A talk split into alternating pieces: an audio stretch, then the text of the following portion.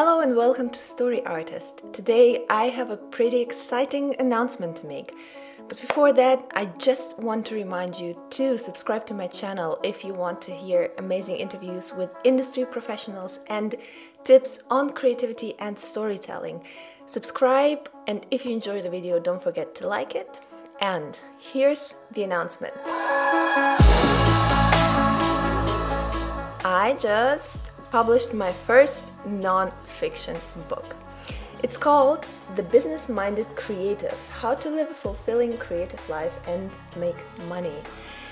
It was something that was on my mind and my heart for a really, really long time. And this book is just the beginning of uh, what will be, for example, an audiobook, also an exciting video course. I think the video course will be really, really special because I want to make it unlike anything that's out there, not just a course with talking heads and stuff, but this book, if you're interested in, um, first of all, if you're a content creator or artist or creative of any kind and you want to transform that into something that brings you money. So you want to make a living from your creativity.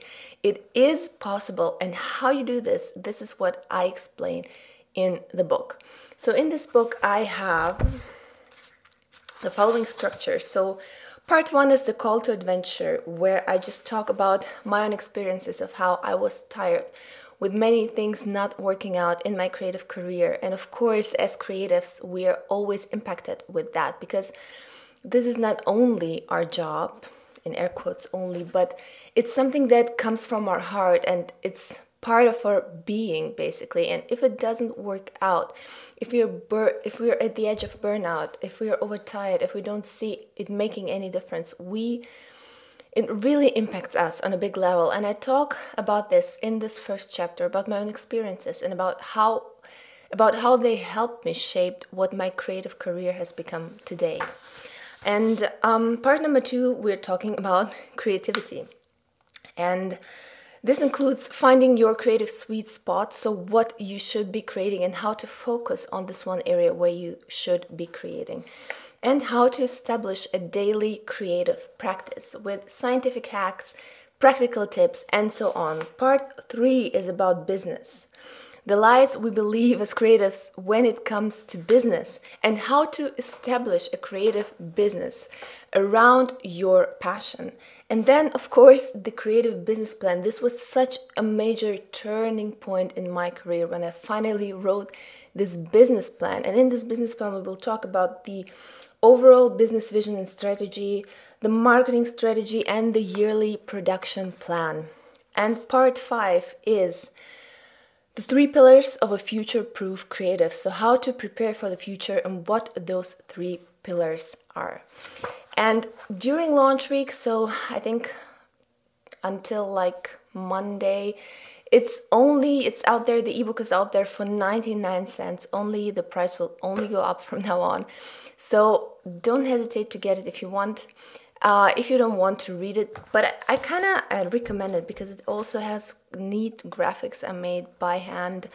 Um, but the audiobook is coming and the video course is coming as well.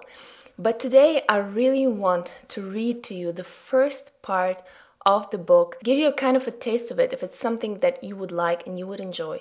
Let's jump straight into the book reading and don't forget this book is out on all the major re- retailers, not only Amazon, you can get it basically everywhere. And the link is down below in the description box. Part 1 Call to Adventure. Are you tired? My shoe sole clung to the sticky floor of the tram as the automatic door's attempt to close failed yet again. This was the worst night of my life. Fourteen hours ago, I had stumbled through my front door, sleepy and hazy, to get to my day job. The commute took two hours, usually. Now I was on my way back, stuck in that tram, undecided whether to scream at the drunk people blocking the tram door on every single station to Cologne Central, or to just burst out crying. I stood there, taking in the disgusting smell. It was the night of carnival. Surrounded by a dressed up and hammered crowd, I just wanted to get home. The train I normally boarded, the one that took me straight to my hometown, had stopped on a station somewhere in Cologne. After an hour, the conductor announced we wouldn't be moving, advising to take the tram to the main station. Another hour later, I arrived at Cologne Central, only to wait for an additional 30 minutes and board the exact same train I had left behind on that station in the middle of nowhere. When I arrived in Düsseldorf, I walked over to the platform to wait for yet another train, collapsed in a metal cold seat, and allowed tears to freely stream down my cheeks. I was tired, cold, frustrated. Today I am thankful for that night.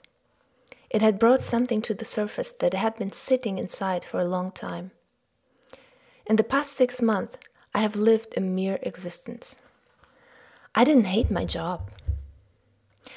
In fact, it was a prestigious position in an advertising agency. I had the privilege to nearly run the whole video department, but I hated the chains it had put on me. I got up early, commuted, sat in the office or did shootings, sometimes even did nothing to just kill time and justify the working hours. Then another two hours to return home, grab some dinner, and go to bed. I was caught up in a wheel that wouldn't stop turning and I was lucky to disembark early, thanks to this fateful, devastating night that threw me over the edge. I quit my day job the next day. Maybe you're not that lucky. Maybe you've pondered about quitting for years, but your commute only takes 30 minutes. The office is pleasant and has free coffee, and the pay is good.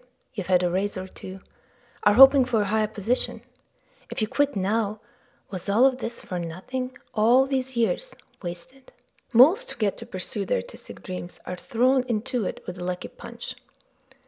Madonna lost her job at Dunkin' Donuts. Robert Redford was found asleep at Standard Oil and smashed several glasses before he was let go. And J.K. Rowling was fired from her job as a secretary. Sometimes the minor comforts and the enormous time spent we've been in the job forced upon us become our chains. Just another year until I can save up a little. The kids will go to college soon. The boss promised me a raise if I keep up the excellent work. Or maybe you find yourself at the other end of the spectrum, the one I found myself in three years later, when I called my husband and uttered the words, I'm tired of living this way. It was a frosty autumn morning. Drizzling rain, dark gray clouds, and a chilly wind that made an unsettling sound around our windows. My husband was on a short lunch break while we talked on the phone. My one year old daughter was running circles around me. I stared at our bank balance. A huge debt stared back at me. Like a familiar house guest bidding its greetings. As usual, I was in a hurry. Drop off my toddler at daycare to start writing novel number four. But writing was not on my radar. It felt forced. Have I ever loved it? When scraping money for groceries, creating seems redundant. I'm tired of living this way. This was what I had said to him. My husband didn't reply, but he too knew that something had to change, that I was on the edge of giving up. As you've probably already guessed, I quit my day job to start the life as a vigilante. Fresh meat on the savannah of freelancers. I set out to write novels while working as a freelance filmmaker married, had a beautiful baby daughter, and was tired as hell from doing and being everything. A filmmaker, writer, podcaster, YouTuber. As a film school graduate, it was my duty to be on YouTube, right? Blogger, mom, homemaker, wife, and honorary local musical director. On top of all that, there was always too much month left at the end of the salary. I was tired of my parents urging me to get a proper job because, after all, I had a master's degree. I was tired of not being able to afford vacations and time off because, as a freelancer, none of those get paid. I'm tired of living this way. Whatever the situation you find yourself in professionally, if this is what the small voice inside of you whispers in your quiet moments or when the stress of everyday life abounds, I've been there. I know exactly what you're feeling a sense of fear, a shadow of hopelessness, burnout, depression, or just this notion that something is off, that you've buried your dreams somewhere deep and reality just won't allow them to the surface. Something needs to change, but how? This is what this book is about. Consider it an entertaining and highly practical instruction manual to live the life of your creative dreams. It is possible, just not in the way you think. And I hope this change will begin with this book, like mine began with a fateful conversation that altered my creative path forever. A conversation with Joanna Penn. And I hope I teased you a little with this book.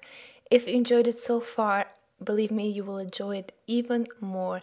Get it on your favorite retailer. In print, it's for now only available on Amazon, but I will work on having it on print everywhere else. It's also available in your online libraries, so make sure to request it from there if you want to. And the link to get it is below. Don't forget to subscribe, and I see you next time.